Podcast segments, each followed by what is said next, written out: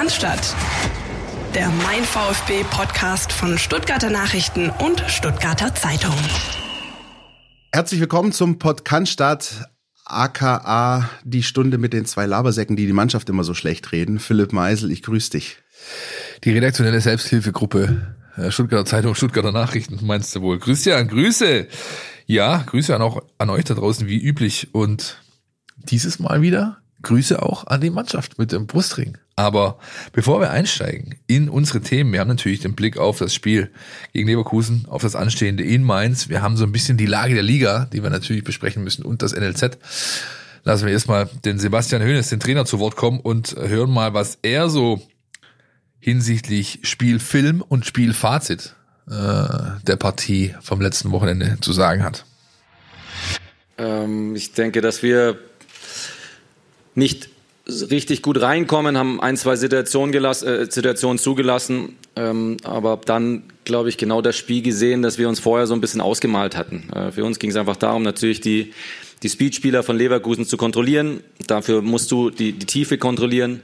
Das war die Idee, um dann selber immer wieder auch über, über Konter, über ja, Standardsituationen auch, auch selber gefährlich zu werden. Ich finde, dass wir auch dann mit Ball ähm, den Leverkusenern den, den Zugriff verwehrt haben, dass wir sie bewegt haben ähm, und dann ja immer wieder dann auch die, die Tiefe attackiert haben. Die Leverkusener seit Schabi auf jeden Fall da ist, verteidigen sehr diszipliniert, lassen wenig zu. Deswegen war es jetzt auch nicht die Erwartung, dass wir hier mit drei oder vier Großchancen rausgehen. Aber ich denke, dass wir schon nach der ersten Halbzeit ja, ein, ein faires Ergebnis gesehen haben. Vielleicht hätte es auch, auch 1-1 stehen können. Ähm, stand 0-0 und dann ging es darum, für uns dort klar zu bleiben, den, den, den Kopf zu behalten. Das ist natürlich ein gefährliches Ergebnis, ähm, nicht den, den Impuls zu verspüren, zu früh zu öffnen.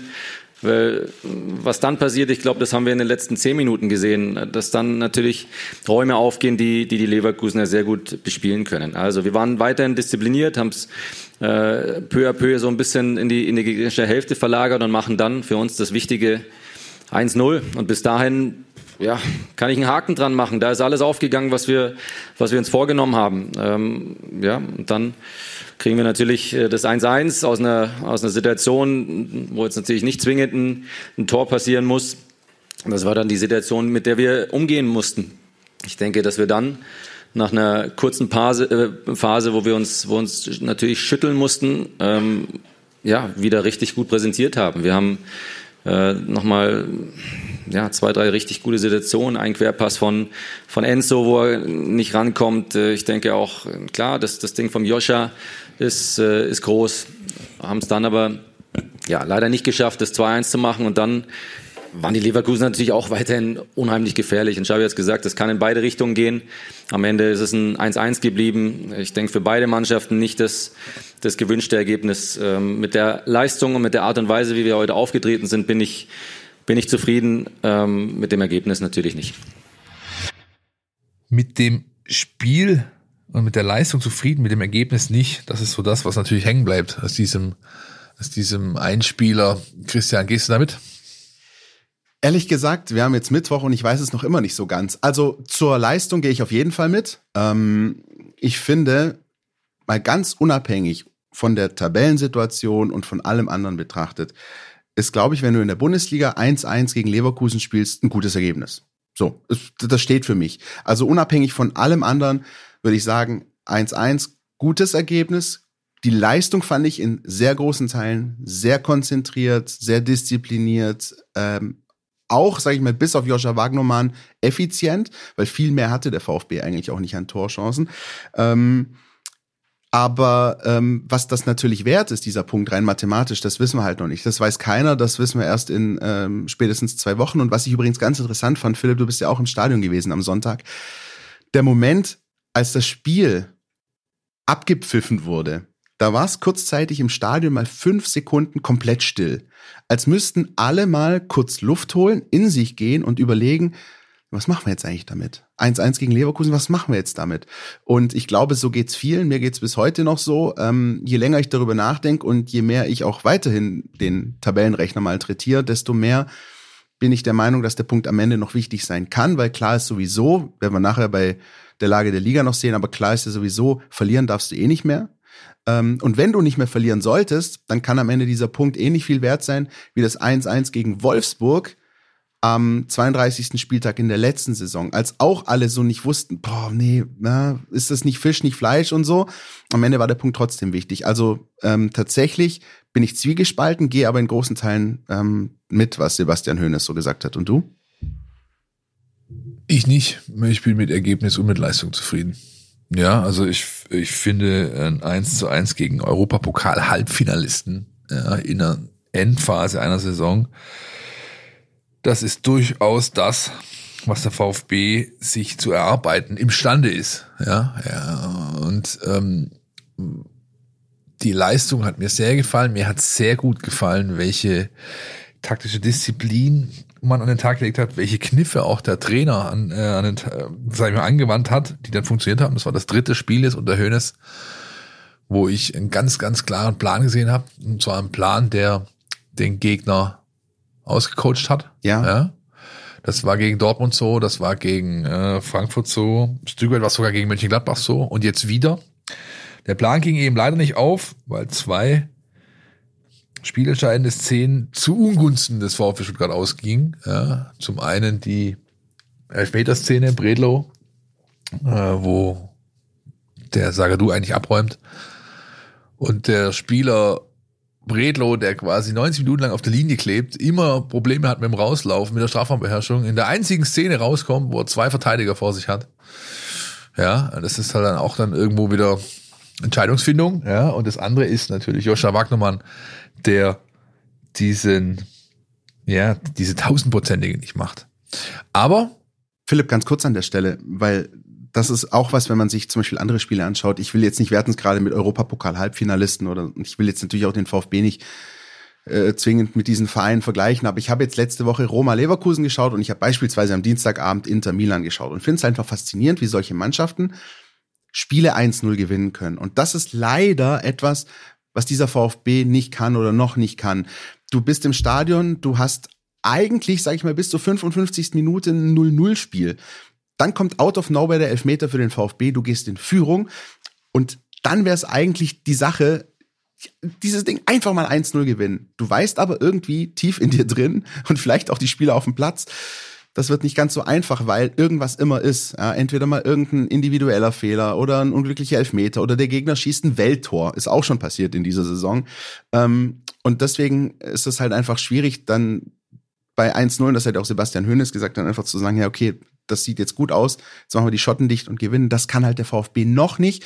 Und deswegen hat es zum Sieg nicht gereicht, was aber für mich, und da möchte ich an der Stelle ausdrücklich sagen, trotzdem die Gesamtleistung überhaupt nicht schmälern sollte. Mit der bin ich weiterhin sehr zufrieden. Ja, ich meine, es sind ja jetzt keine Probleme, die zum ersten Mal auftauchen. Ja. ja die, was ich, keine Ahnung, ich habe noch vor dem Spiel einen großen Artikel darüber geschrieben, mit, sag ich mal, den fünf Kernaspekten, die besser werden müssen beim VfB, die, die, oder die nicht mehr eintreten dürfen, wenn man diesem Saisonfinale jetzt bestehen will. Und da war eben einer davon diese klassische Leistungskonstanz über 90 Minuten respektive oder Schrägstrich keine individuellen Patzer. Und wieder kam einer und wieder hat er dich halt alles gekostet. Dieser Matchplan und der war super. Der ging 70 Minuten voll auf. Und er wird jetzt zerstört durch eine schlechte Entscheidungsfindung des Keepers. Der sehen muss, dass Sagadu da ist, dass noch ein zweiter Mann da ist, der da nicht rauskommen braucht, schon gar nicht mit der Doppelfaust und das dann halt elf Meter gibt, er sogar noch in der richtigen Ecke ist. Ich glaube, da hätte nicht viel gefehlt, dann hätte er sogar noch berührt und vielleicht sogar noch am Pfosten ablenken können. Ja, ähm, das ist einfach bitter, aber es ist sinnbildlich oder oder das, das ist ja so ist halt der VfB Stuttgart in dieser Saison zigmal ähm, in Situationen gekommen, wo er sich selbst um seine Leistung bringt und so kannst du es nicht zu Ende spielen. Ja, wenn du das immer drin hast. Und wieder landen wir, äh, wenn man es weiter ausdiskutiert, beim Thema Qualität. Ist leider so. Leider, leider. Aber ähm, trotzdem, und ich glaube, da gehen wir auf jeden Fall mit im Kern.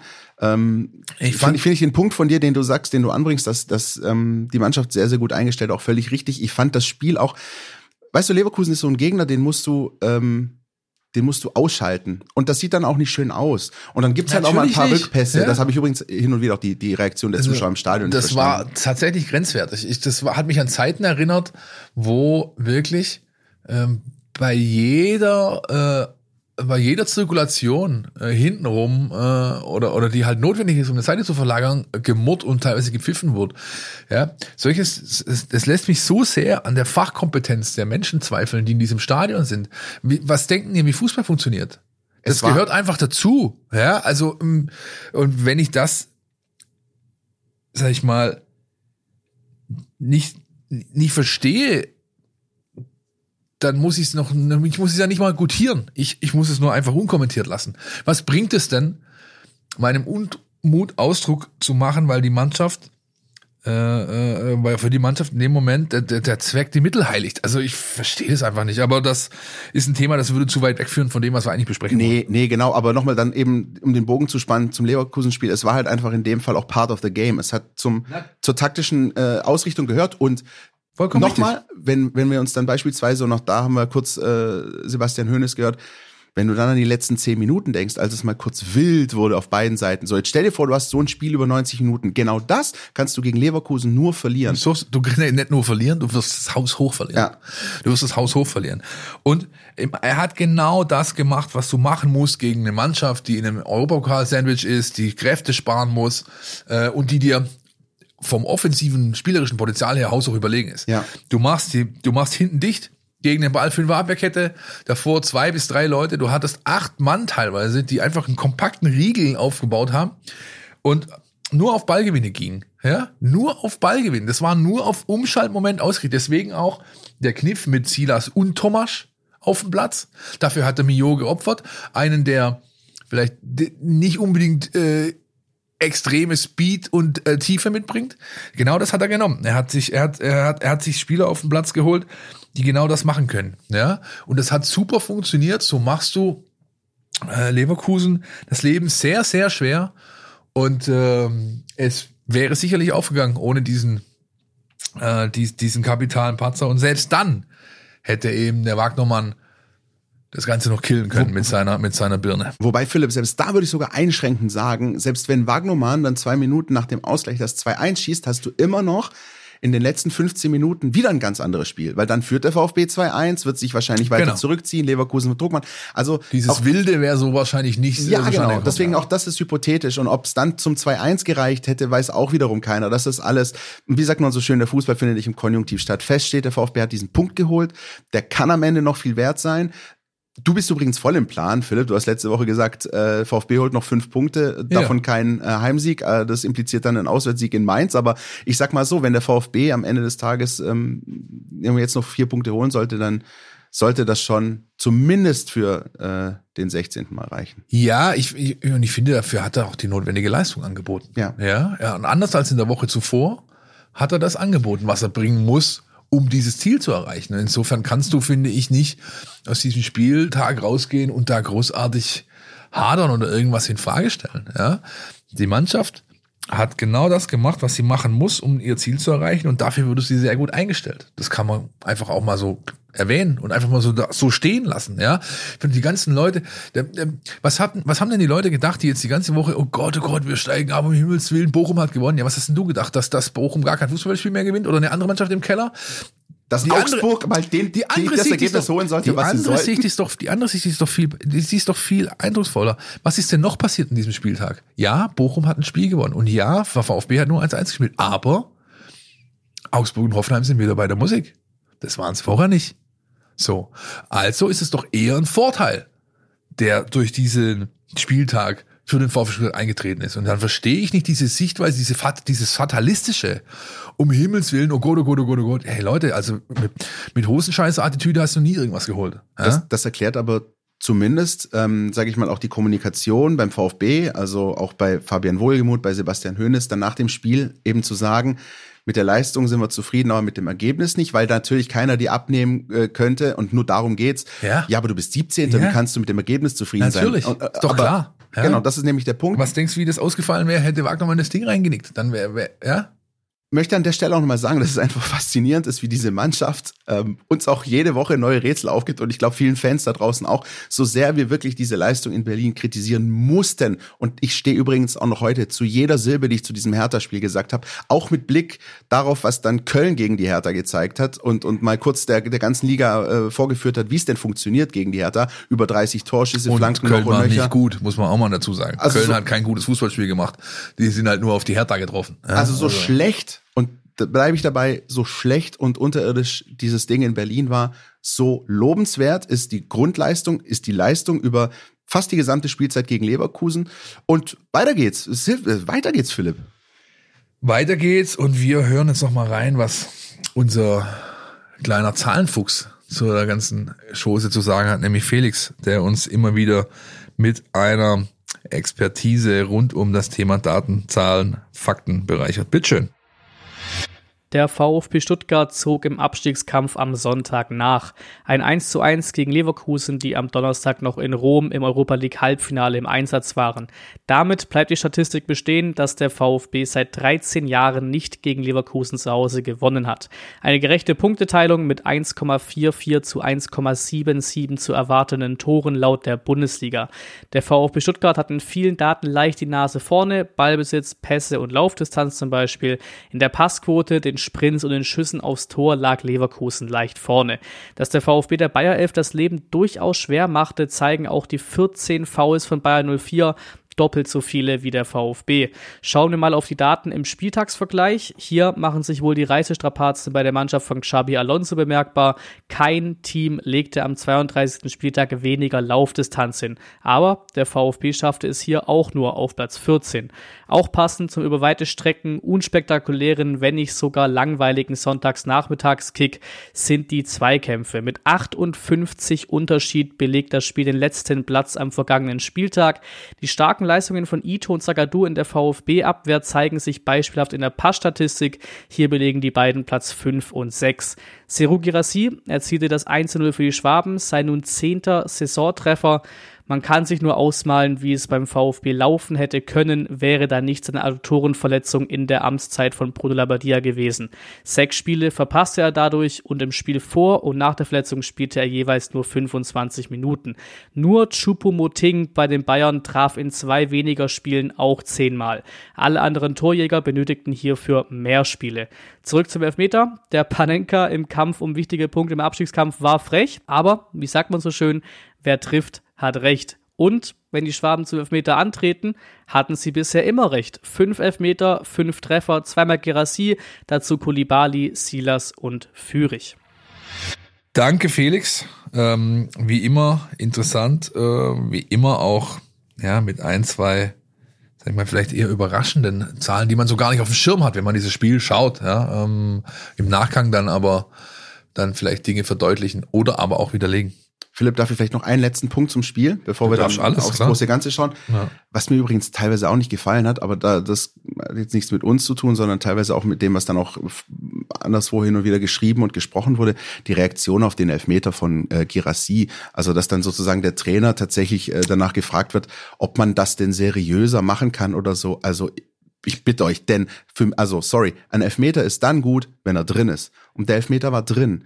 Wenn der ihn natürlich hält, der Radetzky, dann sehen, sehen alle blöd aus. Dann sieht vor allem Gerassi blöd aus. Aber ich finde, in dem Fall Elfmeter genommen, Panenka war die Entscheidung. Wenn er drin ist, fertig aus, ist doch gut. Aber daraus so ein Fass zu machen, hat mir nicht so gefallen, wenn ich ehrlich bin. Für mich einzig relevante äh, Reaktion auf diese ganze Nummer von Girassi war die vom zweiten Beteiligten, nämlich Lukas Radetzky. Der hat vor dem Mikrofon natürlich angesprochen auf die Szene gesagt, der Junge hat Eier. Wenn Ja. du dir im Abstiegskampf bei dem Druck sowas traust, dann hast du Cojones. Ja? Und ich glaube sogar, Gerassi wollte es noch verdeutlichen, weil seine Jubelszene, wie er so da steht mit den beiden Armen so unten, denkst du, okay, alles klar, Junge. Also, ne, und aber auch das, Und übrigens, wenn es einen gibt, der sowas sportlich nimmt, dann ist es Lukas. Natürlich, Das ist auch eine natürlich, klar. Und das ist halt, das ist ja das Schöne an diesem Sport, ja, dass es eben trotz diesem ganzen Wischiwaschitum und dieser Glattbügelei immer noch Leute gibt, die, ähm, sage ich mal, das Herz auf der Zunge tragen und dann ein Stück weit auch einfach authentisch sind. Ja, Dirk hat vor zwei Wochen hier die Geschichte von ähm, Poyan Palo erzählt, der sich vier Kolben reinstellt, nachdem er nach de, auf der Bank, nachdem er vier Stück gemacht hat für Venedig.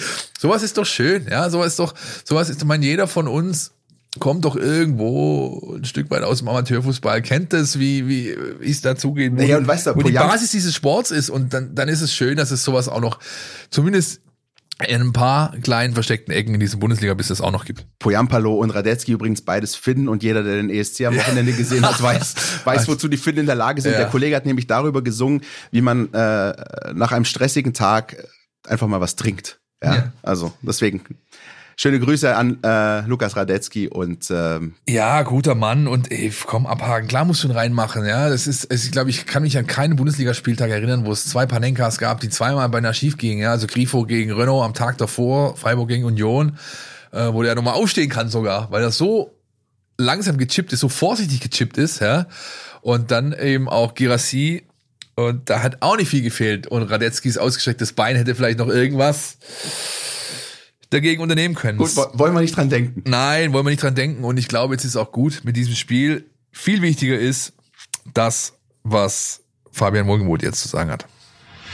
Es bringt jetzt auch nichts, auf die Tabelle zu gucken. Wir müssen, wir müssen nach vorn schauen, auch, auch wenn es zäh klingt.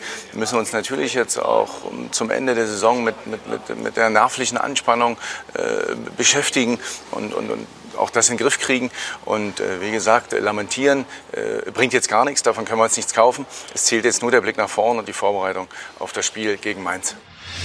Ja, Fokus auf das Spiel in Mainz. Dazu kommen wir im Sendungsverlauf. Bevor wir dazu kommen, wollen wir es erstmal noch so ein bisschen aber der Lage der Liga widmen vor diesen beiden Spieltagen, die jetzt auch anstehen in der Bundesliga, Christian. Ne? Ja, vielleicht noch ganz kurzer Rückblick. Du hast es schon angerissen vorher, Philipp. Also ähm, der 32. Spieltag hat einige interessante Dinge ergeben, wie ich finde. Dass Bochum gegen Augsburg gewinnt, das habe ich eigentlich in der vergangenen Woche fast schon angekündigt. Also das war für mich gesetzt, weil wie gesagt auch der FC Augsburg eigentlich regelmäßig äh, ganz krumme Ergebnisse holt. Ich bin auch mal gespannt, was die am Wochenende gegen Dortmund machen. Äh, aber äh, abseits von dem Sieg von Bochum ist es genauso, wie du gesagt hast. Ähm, die Hertha kriegt in Köln sowas von auf den Deckel. Ähm, Schalke kriegt in München sowas von auf den Deckel. Plus verliert ähm, Kollegen Bülter gelb gesperrt gegen Eintracht Frankfurt. Ähm, Hoffenheim wieder voll in der Verlosung, verliert in äh, Wolfsburg. Und ähm, dann ist das wieder so richtig schön zusammengeknubbelt. Also die Situation ist ähm, momentan so, dass äh, die Hertha mit 25 hinten dran ist und dann kommt der VfB 29, dann kommt Schalke 30, dann kommt Bochum 31, dann kommt Hoffenheim 32 und dann kommt Augsburg 34 und das ist ein buntes Potpourri an bunter Blumenstrauß an möglichen Konstellationen für die letzten beiden Spiele. Also ich, äh, wie gesagt, ich bleib dabei. Ich finde das gut, was da passiert ist am letzten Spieltag. Ja, ähm, alles im Plan, alles wie erwartet. Ähm, und jetzt zählt's halt. Ja. Was ich nicht gut finde, ist, was die DFL seit letzter Saison macht und was äh, letzte Saison noch irgendwo positiv war für den VfB, dieses Mal nicht. Davon völlig unabhängig kann ich überhaupt nichts damit anfangen, dass man sich dem schnöden Mammon noch weiter an Hals wirft und nichts anderes steckt hinter dieser Entwicklung, nämlich dass der 32. Spieltag, äh, der 33. Spieltag nicht mehr auf allen Plätzen zeitgleich angestoßen wird, sondern eben weiterhin mit, glaube ich, sechs verschiedenen Anstoßzeiten, ja, weil man eben natürlich dadurch mehr Gelder generiert und äh, auch irgendwo meint, man könne in der Auslandsvermarktung punkten, wenn man ja Spiele zeitversetzt zeigt, weil eben gewisse Märkte dadurch besser adressiert werden können. Was man damit eben wegwirft, ist eines der absoluten Highlights, was diese Liga ausmacht. Nämlich dieser Wahnsinn, dieses, dieses, dieses Hin und Her, diese aufgeregte Konferenz, überall schreiende Kommentatoren, sekündlich, minütlich ändert sich irgendwo ein Spielstand. Die Konstellationen ähm, tauschen einmal durch. Es ist unfassbar attraktiv gewesen, diese letzten beiden Spieltage äh, da quasi äh, ja eine Achterbahnfahrt miterleben zu können als Fan. Und ich bin mir sicher, dass die Anführungszeichen oben 300 Millionen Chinesen Anführungszeichen unten, die jetzt Wolfsburg gegen Augsburg gucken oder sowas äh, oder gucken können, viel mehr Spaß daran hätten, hätte man ihnen das geboten, was man jetzt nur noch am 34. Spieltag bietet. Und schlussendlich ist es irgendwo einfach auch ein Thema der Ausgangslage. Das heißt, der sportliche Wettbewerb, der wird natürlich dadurch massiv beeinflusst. Wenn jetzt beispielsweise der VfB an diesem Sonntagabend zugucken muss, wie seine direkten Konkurrenten am Samstag schon gespielt haben, äh, beziehungsweise sogar vielleicht gewonnen haben und dann entsprechend nachziehen muss, dann ist das was, was ein ähm, was, was Konstellationen verändert. Genauso können beispielsweise Augsburg auf dem Sofa erfahren, dass sie eigentlich gar nicht mehr gewinnen müssen, weil äh, die Konstellation dafür gesorgt hat, dass sie eigentlich sowieso schon drin bleiben. Solche Sachen, die sollten eigentlich vermieden werden, wenn du mich fragst. Und genauso könnte es ja beispielsweise auch passieren, also oben in der Tabelle, dass die Bayern dann auf dem Sofa Meister werden, nämlich dann, wenn sie gewinnen am Wochenende und, ähm, und Dortmund halt eben in Augsburg patzt, das ist ja dann auch unsexy maximal, ja, auch für die Vermarktung und für alles.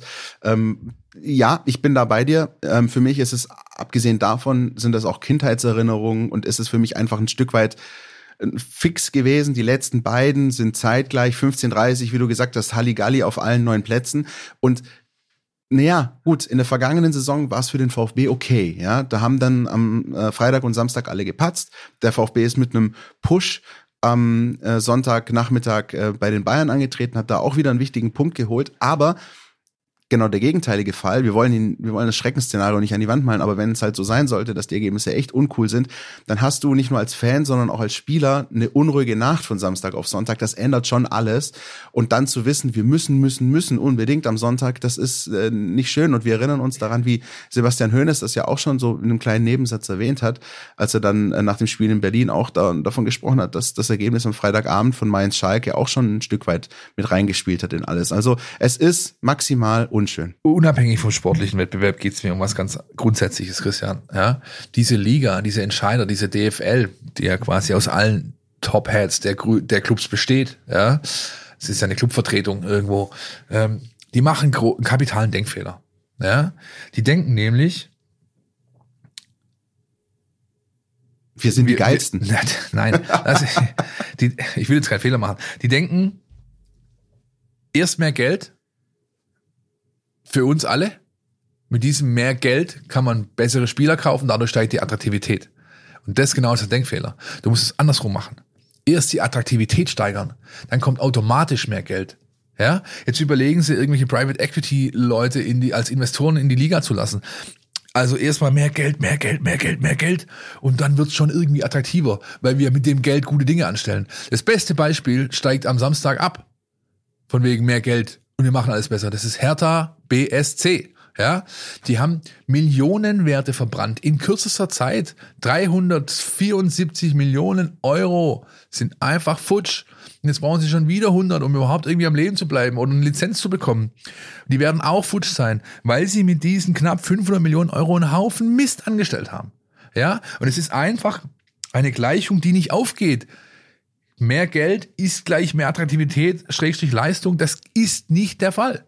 Ja, das beweisen zig Beispiele aus dieser Branche Jahr für Jahr. Zurückgehen bis in die 60er wirst du das finden. Andersrum wird ein Schuh draus. Ich steigere die Attraktivität.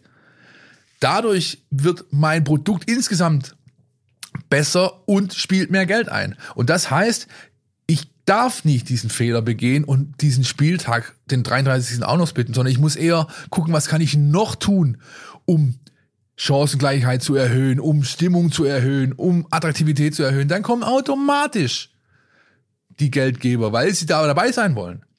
Und das ist ein kapitaler Denkfehler, meiner Ansicht nach, den da diese Branche begeht. Und der führt leider dazu, dass sich halt immer mehr Menschen auch von dem ganzen Thema entfremden. So ist es.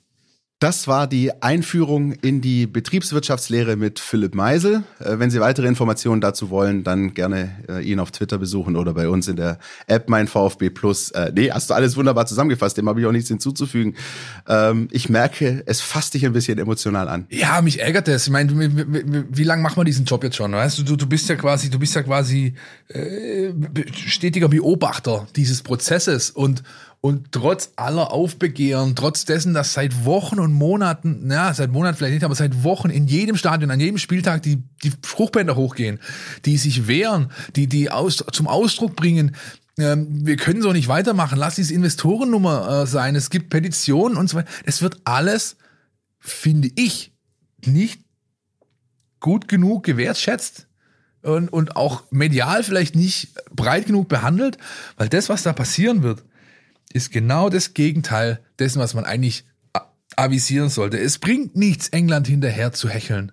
Die sind enteilt, das ist vorbei. Und dort siehst du eben sehr gut, was passiert, wenn irgendwelche Staatsfonds plötzlich ganze Clubs übernehmen. Ja, wie inwieweit entfremdet der Sport dort auf der Insel ist von seinem eigentlichen Zielpublikum, nämlich dem Proletariat, der Arbeiterschaft. Ja, das ist weg und das wird auch nicht mehr zurückkommen. Wenn du das willst, dann mach so weiter. Wenn du aber ein Produkt generieren willst, das über Jahre hinaus sich abhebt von allen anderen, dann solltest du jetzt was tun und zwar dringend.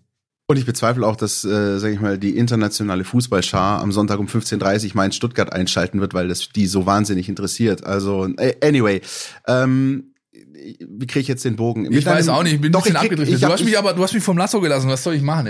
Ich habe ein schönes kroatisches Sprichwort, das hatten wir, glaube ich, schon mal. Das heißt Stoje tuje. Ja. Und das heißt auf Deutsch so viel übersetzt wie es ist, wie es ist. Und deswegen müssen wir jetzt schauen, wie es ist. Und das ist am 33. Spieltag folgendermaßen. Ähm, Freitagabend können sich VfB-Fans heute mal wieder auf ein Candlelight-Dinner konzentrieren oder so muss man nicht zwingend vor der Zone hocken, denn da spielen äh, Freiburg und Wolfsburg. Das ist tatsächlich uninteressant, zumindest aus VfB-Sicht. Aber der Samstag wird knüppeldick und äh, die 15.30-Konferenz wird, äh, ja, nichts für schwache Nerven. Ich muss selber noch überlegen, wie ich diesen Samstagabend für mich gestalten äh, will und werde. Was du machst, Philipp, weiß ich, das sagen wir dann später. Ähm, aber ähm, tatsächlich die Begegnungen vor allem Hertha Bochum durchaus interessant, sehr interessant. Ähm, wir haben die Begegnung Schalke Frankfurt, wir haben die Begegnung Hoffenheim gegen Union und ähm, das ist schon alles sehr, sehr, sehr bedeutsam. Vor allem, wir können es mal, ohne jetzt zu ausführlich zu werden, ähm, aber wir können das mal. Ich kann dir sagen, was passiert. Ja, komm. Ja, Wolfsburg gewinnt, Union gewinnt, Hertha gewinnt. Danke, tschüss, weitermachen. Schalke Frankfurt? Unentschieden.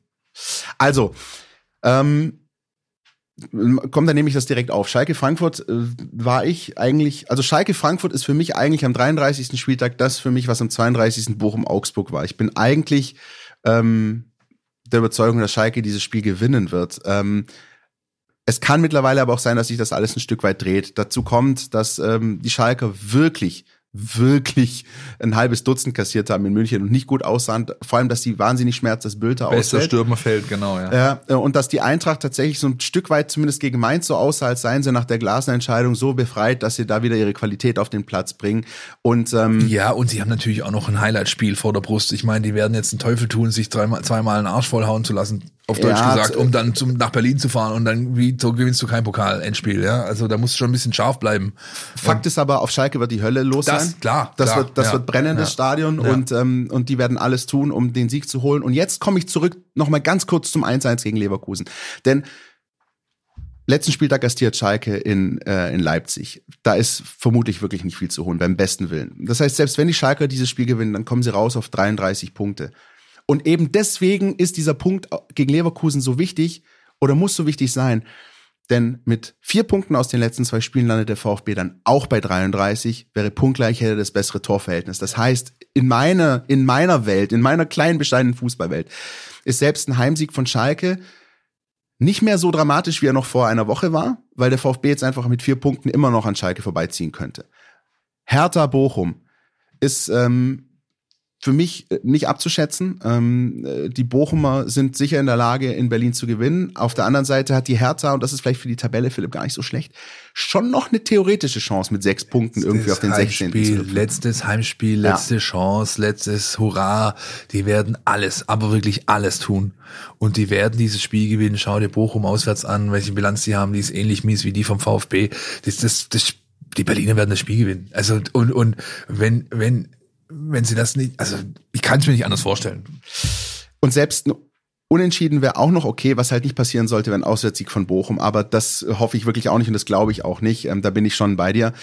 Dann haben wir Hoffenheim Union. Ich habe heute Vormittag äh, schon mit dem Kollegen Steffen Görsdorf kurz äh, geschrieben und du hast, glaube ich, mit ihm gestern telefoniert. Ja, ich habe ihm gesagt, ja, ja.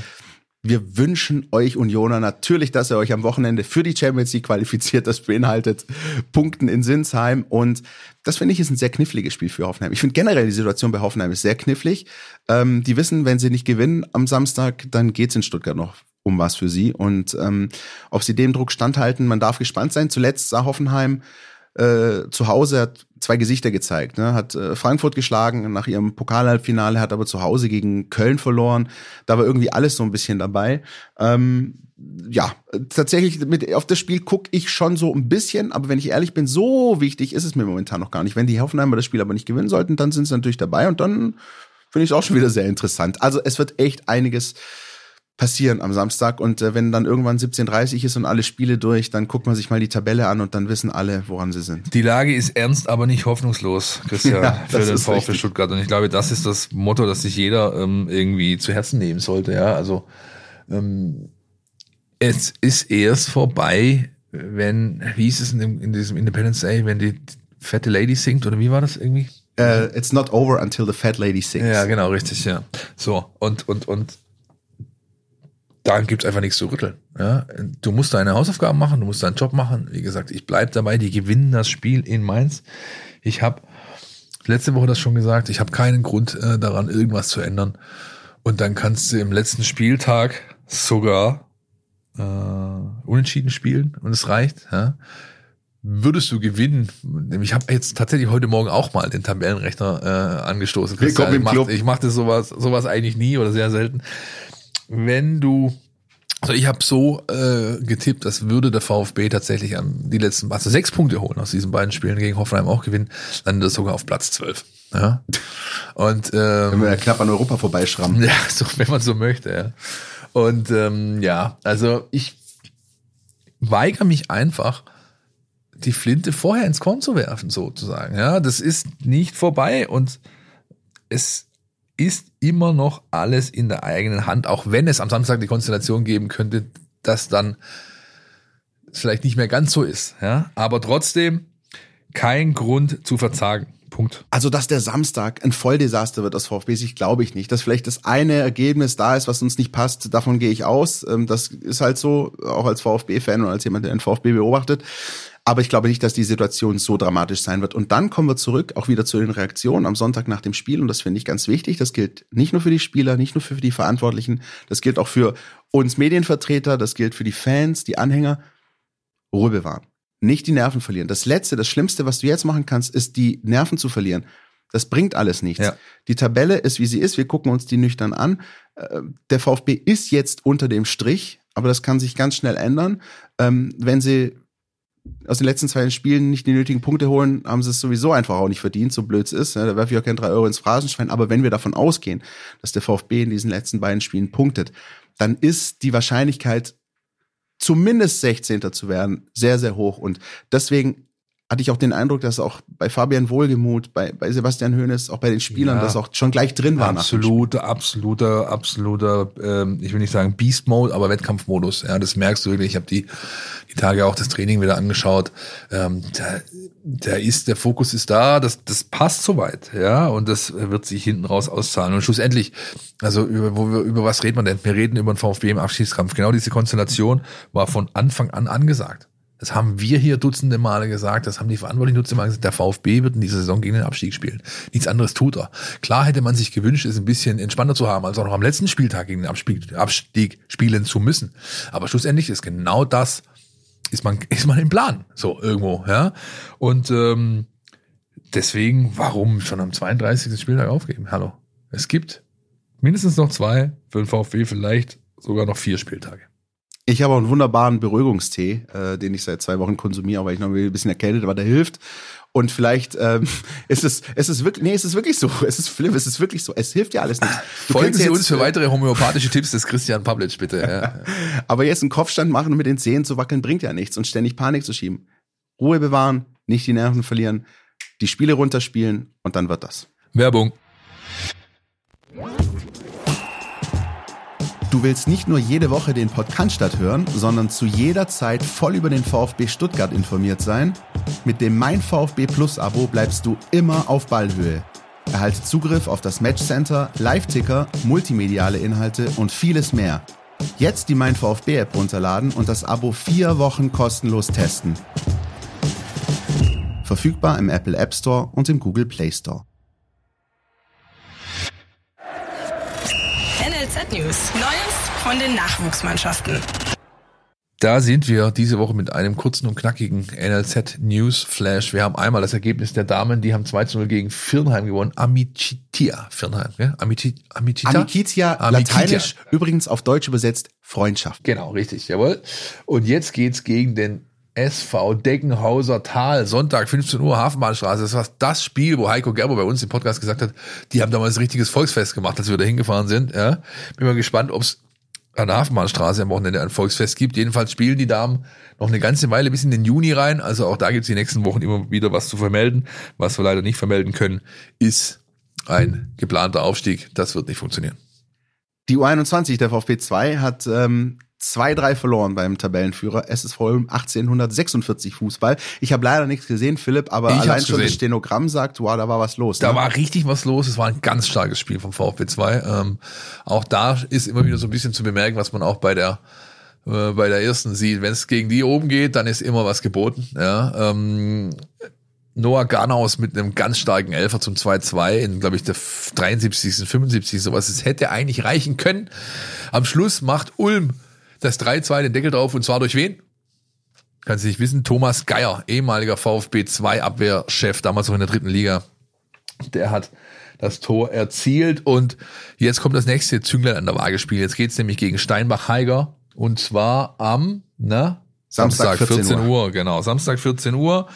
Wer möchte, kann sich das gerne reintun, entweder live vor Ort oder eben über äh, leaks.com. Die bieten ja wie immer den VfB-Livestream an. Man kann für einen Fünfer das Spiel kommentiert dann schauen, wenn man möchte. Ja, und auch sehr spannend mit, mit Blick auf das Aufstiegsrennen. Ulm drei Punkte vor Hoffenheim zwei, vier Punkte vor Steinbach, die eben jetzt am Samstag beim VfB gastieren. Und da kann man sich schon mal anschauen, wie so eine Mannschaft agiert, die in der Regionalliga um den Aufstieg spielt. Jawohl, so ist es. Und äh, um den Aufstieg geht's nicht für U17 und U19. Die spielen eine sogenannte Hauptrunde der sogenannten Sonderspielrunde. Dieses ganze Thema, was der DFB da aufgebracht hat im Jugendbereich, haben wir jetzt oft und lang und breit diskutiert. Wollen wir mal einfach mal so stehen lassen und nicht mehr weiter darauf eingehen. Was wir erwähnen müssen, ist, die U19 ist bisher ungeschlagen, 3-3 gegen den HSV und ein 7-0 bei Fortuna Düsseldorf. Das Holla. ist also ganz ordentlich. Da vor allem auch, wenn man bedenkt, dass da eben schon viele äh, Aufrücker für die neue Saison spielen. Ja, da hat es ordentlich gescheppert. Und scheppern tut sowieso auch immer bei der U17. Die haben 6-1 gegen Bremen gewonnen und gegen Dortmund jetzt ein 2-1 nachgelegt. Für beide Mannschaften geht's am Wochenende weiter. Ähm, da, die U19 spielt am Sonntag 15.30 zu Hause gegen RB Leipzig. Wer möchte, kann also auf den Trainingsplatz 1 gehen, das anschauen. Und die U17 hat am Sonntag auswärts ihr letztes Spiel dieser Hauptrunde, nämlich bei Eintracht Frankfurt. So, und für die U19 steht da noch eins an, nämlich am Mittwoch 14, 24. Mai, 13 Uhr auswärts in Dortmund und dann sind diese Hauptrunden abgeschlossen und momentan haben beide Stuttgarter Teams ganz gute Chancen, auf Platz 1 zu stehen in dieser Runde. Was dann passiert, wahrscheinlich gibt es irgendeinen Blumenstrauß oder so, keine Ahnung. Auf jeden Fall ist die Saison dann beendet und, und im nächsten Jahr geht's wieder im regulären Modus zur Sache. Das heißt mit Hin- und Rückspiel äh, in Vor- und Hauptrunde in den Junioren-Bundesligen der B- und A-Junioren. Ich muss jedes Mal, auch wenn du anfängst mit äh, die sogenannte Hauptrunde der sogenannten Sonderspielrunde. Ja, das ist ja- Ken, kennst du diesen, kennst du diesen Schweizer Abgeordneten, der sich, der sich über die Verordnung zum Bündnerfleisch so ein Lachflash gekriegt hat im, im Parlament, weil er dann auch so, solche Verordnungen Nee. runterlesen musste? Nee. Ich muss jedes Mal dran denken, wenn Solange du du mir anfängst. nicht wieder mit irgendeinem Zitlau kommst, kann ich, kann ich mir alles anhören. Ja, Ottmar. Zittlau, großartig. Naja, egal. Ähm, von, jetzt schon wieder, na, wie kriegen wir den Bogen von Ottmar Zittlau zu äh, im ersten FSV Mainz 05? Karneval. Ballonseide Trainingsanzüge. Hätte ich jetzt Alles klar, ja. nehme ich auch. Also, Sonntag, Nachmittag, 15.30 Uhr. Erster FSV Mainz 05 gegen den VfB Stuttgart. Ähm, ein Spiel, bei dem ich vor ein paar Wochen noch gesagt hätte, maximal kompliziert, wo ich mittlerweile aber schon deutlich optimistischer bin. Gehst du mit? Ja, ich bin absolut optimistisch. Ich bin ähm, sowieso der Geborene eigentlich. Ja, ich bin ja immer derjenige, der versucht, zumindest äh, Licht am Ende des Tunnels zu sehen. Und Optimismus ist ein zweiter Vorname. ähm, mir wäre es fast lieber gewesen, Mainz hätte ein bisschen was geholt in den letzten vier Spielen. Das haben sie nicht. Die Ja. haben äh, viermal in Folge verloren, haben jetzt auch das letzte Heimspiel, müssen sich verabschieden von ihren Fans. Bo Svensson äh, kenne ich gut, ist natürlich auch einer, der weiß, wie er eine Mannschaft anfixt, bevor die aus der Kabine auf den Platz rausgehen. Wird nicht einfach, aber der VfB hat alle Chancen, weil er Und das ist ein interessanter Satz, den wir vorher nicht einschneiden konnten von Fabian Wohlgemuth, weil er eigentlich, oder weil es eigentlich nur ein Halbsatz ist, ein bisschen zu kurz, aber, und, ähm, aber ich versuche euch den Kontext zu geben. So ein Satz, der ein bisschen, äh, äh, der es ein bisschen äh, tief, äh, tief blicken lässt. Die Mannschaft hat dann gemerkt, dass sie was gewinnen kann und hat ein bisschen Probleme bekommen. Das war so, so, ein, ja, äh, so ein, auch so ein. Am Sonntag dann, ne? Genau, also in, in, zu, zu, aufs Spiel gegen Leverkusen bezogen. Ja. Das impliziert aber auch, wenn die Mannschaft halt nichts zu verlieren hat, dann ist sie richtig gut. Ja, und das haben wir ja diese Saison schon mehrfach gesehen. Beispiel Dortmund, das ist das Jüngste, ja, zum Beispiel. Ja. Ähm, Oder auch auswärts Bochum als Auswärts letzter. Bochum, ja, genau. Und diese Situation ist jetzt wieder da. Ja, du hast nichts mehr zu verlieren. Ja, also kannst du was? Du gewinnen. Befreit aufspielen. Und ich glaube, genau das wird passieren. Die einzige Sache natürlich auch bei Mainz, das ist mir zumindest aufgefallen nach dem Heimspiel gegen Schalke, was sie dann so unglücklich 2-3 verloren haben in 90 plus 12, ist, die haben schon auch sehr wohl den Blick auch auf diesen Abstiegskampf gerichtet. Fand ich also sehr interessant, dass Martin Schmidt, der Sportdirektor, und Bo Svensson, der Trainer, beide nicht so sehr auf die Mainzer eingegangen sind, sondern sinngemäß äh, gesagt haben, ja, wenn ich jetzt jemand im Abstiegskampf wäre und mir das anschauen würde, dann würde ich auch komisch gucken. Also sagen wir mal so, ich glaube nicht, dass die Mainzer gewillt sind, ein zweites Mal im Abstiegskampf sag ich mal, negativ einzugreifen. Das nennt sich die werden also nicht Christian. Genau, genau. Ja. ja. genau. Das kann man schon auch so sehen. Und, ähm, und, und diese Mannschaft hat natürlich Charakter. Das hat sie in den vergangenen Wochen gezeigt. Sie sind ein bisschen dem, dem Bayern-Fluch zum Opfer gefallen. Also wir kennen das ja, dass Mannschaften, die gegen die Bayern gewinnen, äh, regelmäßig das Spiel danach verlieren. Die Mainzer haben in der Bundesliga vor kurzem 3-1 zu Hause gegen die Bayern gewonnen und seitdem kein Bein mehr so richtig auf den Fuß bekommen. Das war genau der Hab Zeitpunkt. Ich gesagt, kein Bein war, auf den Fuß bekommen. Genau, richtig. Ja. Hast du, ja. Das war genau der Zeitpunkt, von dem du vorher gesagt hast, ähm, äh, bis da und da dachte ich, es ja. wird ganz schön kompliziert, weil die Mainzer waren bärenstark. Ich habe das Spiel auch gesehen äh, gegen Bayern oder zumindest in großen Teilen, also in der Konferenz, die hat natürlich immer wieder hingeschaltet, sobald klar war, was da gerade passiert, nämlich Außergewöhnliches. Ja. Aber äh, wie du sagst, Highlight und dann irgendwie Stecker gezogen, ja, Stöpsel gezogen, irgendwie, I don't know. Auf jeden Fall scheinen die äh, ihre Themen zu haben. Das wird kein Walk in the Park, das ist eine gute Mannschaft, die kann gut Fußball spielen, die hat nicht umsonst so einen Lauf hingelegt, der dann, der dann irgendwo seinen äh, äh Klimax fand in diesem Bayern-Spiel. Aber ähm, es ist eine Mannschaft, die, glaube ich, nicht mehr ganz diese Widerstandsfähigkeit hat, ähm, wenn sie auf einen Gegner trifft, der wirklich alles, alles, alles äh, anbietet, um eben auch sich alles zu nehmen. Das hat man gegen Schalke gemerkt. Äh, und das kann der VfB eben auch haben. Er muss dazu nur 90 Minuten wieder einmal, äh, es ist wie immer, Leistungskonstanz und eine gewisse Moral anbieten und eine gewisse Art von Grundeinstellung zu dem zu der sportlichen Herausforderung, auf die er trifft, und dann hat er alle Möglichkeiten. Tatsächlich ist dieses ähm, Mainz-Schalke-Spiel sehr interessant und vor allem, wenn man sich da nochmal die Schlussviertelstunde anschaut, als die Schalker, boah, also echt stark gespielt haben und eigentlich nur eine Frage der Zeit war, bis sie dann auch das Tor machen würden. Dass es dann elf Meter aus dem Kölner Keller war, okay, aber die Schalker haben sich echt riesige Chancen rausgespielt in dieser Schlussphase und die Mainzer richtig hinten reingedrückt und wenn's wenn's die Schalker können, dann kann es auch der VfB. Wobei auch hier wieder erstmal Obacht geboten ist. Ne? Ähm, auch da nicht kopflos agieren, nicht sofort das Spiel Nein, wegwerfen. Genau. Das darf nicht. Auch da musst du mit der nötigen Seriosität rangehen. Auch erstmal gucken, das Spiel vielleicht zu beruhigen. Übrigens, ja.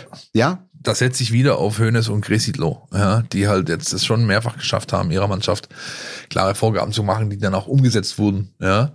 Und äh, da hat er ja vorhin selbst gesagt, man darf nicht den Fehler machen, zu früh zu viel zu wollen in solchen Partien, ja. Zu früh das, äh, den Schalter dann umzulegen und zu sagen, okay, jetzt lass mal ein bisschen mehr Risiko gehen. Das ist ganz, ganz wichtig und auch in Mainz wird das ein, ein, ein ganz wichtiger Kernaspekt sein des VfB-Auftritts. Ich weiß nicht, ob sich noch viele daran erinnern, aber vor ziemlich genau einem Jahr hat der VfB auch in der Schlussphase der Saison in Mainz gespielt. Damals mit Pellegrino Materazzo noch. Bo Svensson war das schon auch bei Mainz. Das ging 0-0 aus. Das war auch so ein, das war ein bedachtes Spiel. Der VfB hat ein, zwei gute Chancen gehabt, auch die Mainzer ein, zwei. Weiß noch, das äh, äh, hier, oh Johnny hatte, glaube ich, eine Riesenchance. Aber am Ende war das auch ein Spiel, was dann 0-0 ausging, wo sich auch alle hinterher so ein bisschen angeschaut haben, genauso wie letzten Sonntag und sich gefragt haben, was machen wir jetzt damit? Am Ende war auch dieser Punkt wichtig. Also ähm, das muss und sollte auch nicht dieses Hauruck-Spiel sein, sondern tatsächlich sehr, sehr ruhig angegangen. Davon gehe ich zumindest erstmal aus in der Anfangsphase. Was die Mainzer sonst so zu bieten haben, zahlentechnisch, datentechnisch, faktenmäßig, das weiß unser Felix. Vernachlässigt man den FC Augsburg im Abstiegskampf, dann spielt der VfB Stuttgart auch am 33. Spieltag als letzter Club im Tabellenkeller. Wieder Sonntag um 15.30 Uhr, diesmal bei Mainz 05. Gewinnt die 05er, hätten sie mit 48 Punkten schon die beste Ausbeute seit sieben Jahren erreicht. Noch interessanter ist der Torrekord. Die bisher beste Torausbeute in der Mainzer Bundesliga-Geschichte liegt bei 52. Aktuell steht Mainz schon bei 51 Toren. Nicht nur, weil Mainz seit dem Heimsieg gegen Bayern München drei Spiele in Folge verloren hat, dürften die Schwaben hoffnungsvoll in die Mewa Arena fahren. In den letzten fünf Spielen, also seit dem Wiederaufstieg 2020, ist der VfB ungeschlagen gegen Mainz 05. Drei Siege und zwei Unentschieden. Ein Sieg davon kam auswärts im Jahr 2020. Den letzten Auswärtssieg in Mainz gab es davor allerdings erst im Jahr 2005. Nun zum genaueren Blick auf die Daten. Mainz hat bisher die meisten Zweikämpfe in der Bundesliga geführt. Der VfB hat aber die etwas bessere Zweikampfquote und belegt den zweiten Platz im Bundesliga-Vergleich. Denselben Platz nehmen die Schwaben weiterhin in der Luftzweikampfquote ein. Allerdings überbieten die Mainzer den VfB in der Gesamtlaufdistanz, den Sprints und den intensiven Läufen. Es ist am Sonntag das Duell von Platz 3 gegen Platz 4 in den Torschüssen aus Kopfbällen. Allerdings traf Mainz so zehnmal, doppelt so oft wie der VfB. Ein großer Unterschied gibt es in den Toren aus Standardsituationen. Hier nehmen die 05er den dritten Platz ein, der VfB den vorletzten. Nach Freistoß haben die Mainzer einen Bundesliga-Bestwert. Sie kassierten auf diese Weise nur ein Gegentor. In der VfB-Abwehr herrscht durch Sperren und Verletzungen immer wieder Rotation. Die Konstante Waldemar Anton. Saisonübergreifend stand er in den letzten 37 Bundesligaspielen immer in der Startelf und er ist bisher in allen seinen neun Spielen gegen Mainz ungeschlagen. Spannend ist bei dieser Begegnung die Statistik der zu erwarteten Punkte. Über die gesamte Saison gesehen müssten hiernach Mainz 05 und der VfB Stuttgart Tabellennachbarn auf Platz 10 und Platz 9 sein. Der VfB hat hier 43,86 und Mainz 43,57 Punkte. In der tatsächlichen Tabelle hat der VfB aber nur 29 Punkte auf dem Konto und Mainz 05 45. Vielen herzlichen Dank, Felix. Und dann wären wir direkt bei unseren Player to Watch beim ersten FSV Mainz 05. Wir haben beide Spieler mit A rausgesucht, wenn ich das richtig sehe, Philipp. Korrekt, korrekt. Das habe ich schon verschluckt voll, oder? Ich kaufe ein A. Ich bin ein bisschen aufgeregt. Ähm, ja, Aaron habe ich mir ausgesucht. Äh, Spanier, glaube ich. Äh, Ja. Und der, den habe ich mir deswegen ausgesucht, weil Mainz eine Mannschaft ist, die eine gewisse Standardqualität hat. Ja. Die sind gut bei Eckbällen, die sind gut bei Freistößen und äh, die tritt eben oft Aaron. Ja. Der VfB wiederum ist nicht besonders gut bei Standards. Ja. Ähm, also eher offensiv, ja, aber äh, defensiv nicht immer. Haben wir ja zuletzt mehrfach solche Beispiele gesehen. Hertha ist das letzte, ja, zwei Standards, zwei Tore, danke, tschüss. Und das sollte halt nicht passieren, weil dann hast du ein wirkliches Problem. Aaron übrigens einer, der einen direkten Freistoß gegen Schalke versenkt hat. Wunderbar, hervorragender Freistoßschütze. Und wie du gesagt hast, das muss ein Learning aus dem Hertha-Spiel sein.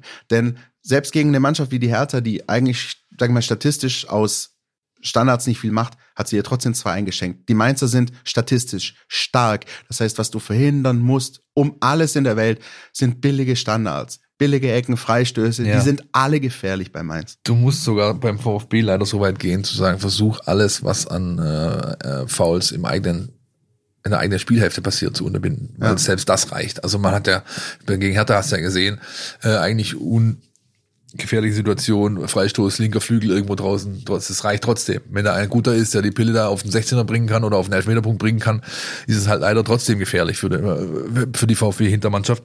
Deswegen muss eigentlich so weit gehen zu sagen, wenn ihr fault, äh, um irgendwie was zu unterbinden, dann versucht das in des Gegners Hälfte zu tun, weil da bewertet der Schiedsrichter anders. Ja, erstens mal gibt nicht so viele Karten und zweitens ähm, ist die Distanz für einen Freistoßschützen dann, äh, den wirklich gefährlich in den Strafraum zu bringen, äh, dann doch eine ganz andere. Ja. Du hast Aaron, ich habe Ajorg, Ludovic. Schön nochmal, dass ich diesen Vornamen mal wieder nennen darf in diesem Podcast. sehr schön. Ja, äh, Namensvetter von Ludovic Magnan, dem Meisterhelden von 2007. Ähm, Stürmer gekommen aus Straßburg im äh, Sommer Oder jetzt im Winter, weiß ich ehrlich gesagt gar nicht. Nee, im Winter, ne? Ich glaube, er kam erst im Winter. Ja. Äh, und jeder, der fleißig unseren Transferticker äh, beobachtet, schon seit längeren Monaten oder Jahren, der wird auch diesen Namen mal in diesem VfB-Transferticker gesehen haben, denn der war mal im Gespräch im Sommer, als es darum ging, ähm, wen man für Sascha Kalajic holt. Und kurzzeitig äh, flatterte auch mal der Name Ludovic Ajorg. Äh, Der war nicht nur im Gespräch, der war sehr intensiv gescoutet und ich weiß, dass man sich auch mit ihm getroffen hat oder mit seinen Vertretern. Ja.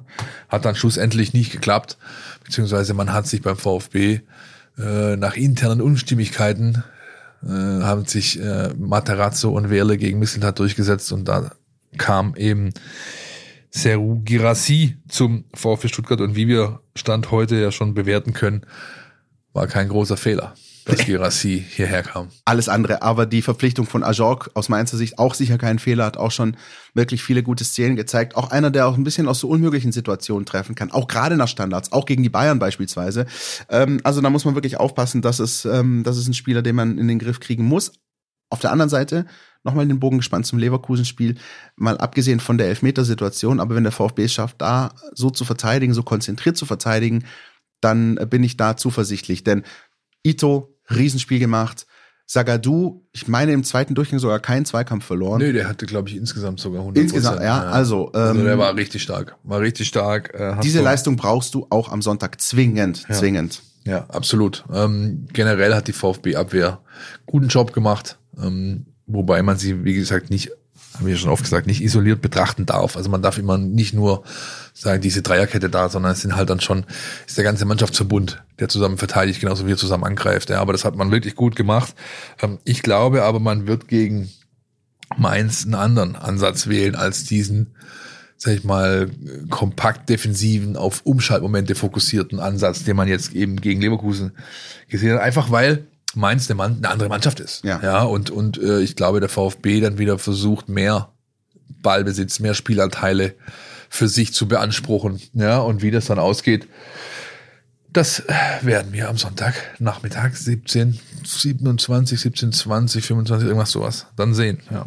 Personalupdate ähm, ist, glaube ich, immer noch das größte Fragezeichen. Dinos Mavropanos ist eingestiegen zu Wochenbeginn, individuelle Einheit, bisschen gelaufen. Wenn ich ehrlich bin, Philipp, ist jetzt aber nur ein Gefühl, vielleicht weißt du faktisch mehr, wird das schon noch eng. Aber ähm, ja? Nein, also es war sehr intensiv, was äh, Dinos gemacht hat. Der VfB hat sich abgeschottet den Rest der Woche. Keine Einheit mehr frei, auch auf Social Media siehst du nichts mehr. Es ist kompletter Wettkampfmodus jetzt da. Ja, da wird, da wird nichts mehr mit Bildchen und Videos und tralala, sondern es wird jetzt konzentriert hinter verschlossenen Türen gearbeitet. Und so wie Martin Franz, der Athletiktrainer, den äh, Dinos belastet hat, am, äh, wann habe ich das Training sehen können? Am Dienstag, ja? Ja. ja dann, äh, nee, am Montag. Dann würde ich äh, davon ausgehen, sollte es keinen Rückschlag geben, dass er zumindest im Kader auftaucht. Ob er spielt, weiß ich nicht. Das ist vielleicht auch zu wichtig, gegen Hoffenheim noch die Option in der Hinterhand zu haben. Aber im Kader auftauchen wird er. Blickt dann noch auf die gelb gefährdeten Spieler. Übrigens ähm, hat man auch gesehen, was ein Atakara so wert ist für den VfB, auch gegen Leverkusen. Der ist zurückgekommen nach seiner Gelbsperre, die er in Berlin abgesessen hat und wie ich finde, auch ein super Spiel gemacht. Der ist natürlich auch wieder dabei, hat zehn gelbe Karten, also jetzt nochmal fünf werden eher äh, schwierig zu holen sein. Platzverweise muss man natürlich aufpassen, aber es gibt zwei Spieler beim VfB, die bei vier Gelben momentan stehen. Das sind Silas und Waldemar Anton. Das sind also die beiden, die wirklich aufpassen müssen, dass sie nicht ähm, sich eine gelbe holen und dann möglicherweise am letzten Spieltag gegen Hoffenheim gesperrt sind. Und übrigens, ich sage es jetzt einfach nur der Chronistenpflicht halber, die gelben Karten nimmt man auch mit in mögliche Relegationsspiele. Ähm, aber das ist dann was, was uns nächste Woche vielleicht interessiert. Oder auch nicht.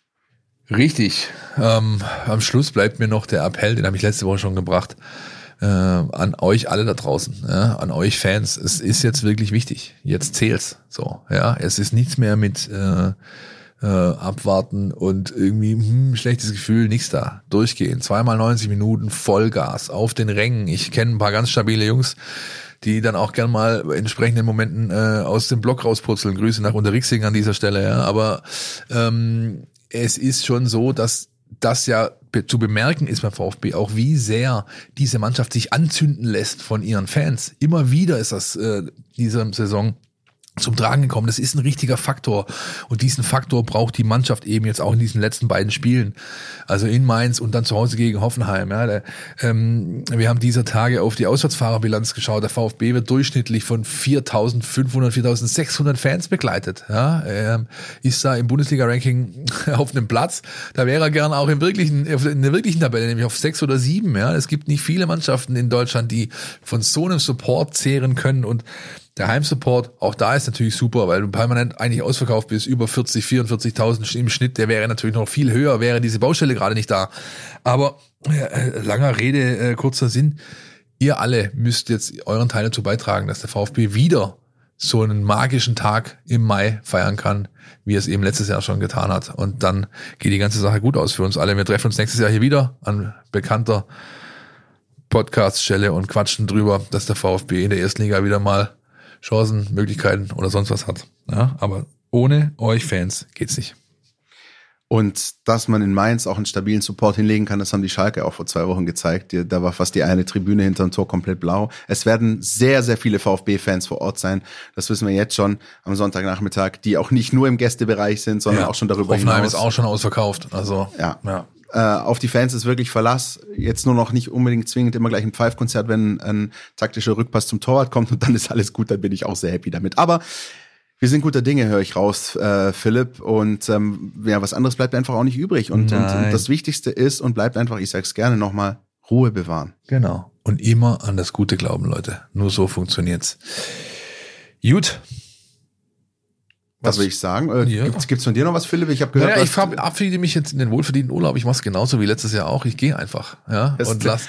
Du, du, du bist echt, du bist echt einer. Das ist Wahnsinn. Ja gut, ich meine, wenn wenn es wieder so kommt wie letztes Jahr, dann äh, werden sie mich jetzt ab sofort immer ab ab dem 32. Äh, in Urlaub schicken.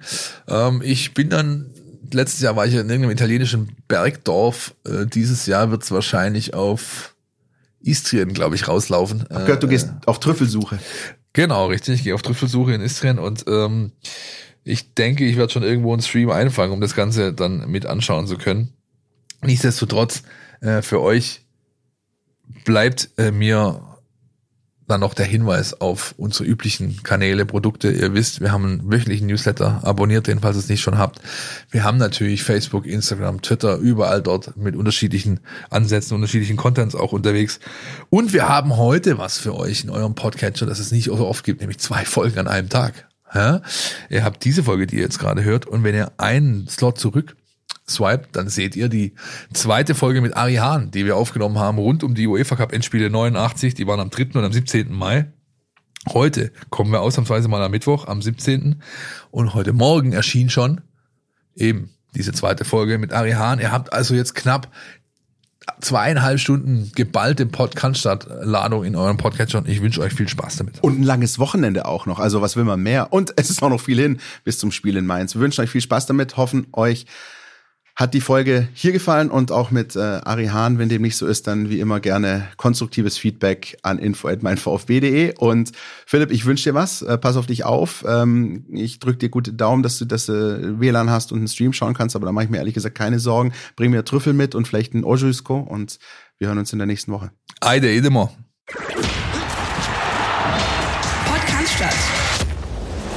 Mein VfB Podcast von Stuttgarter Nachrichten und Stuttgarter Zeitung.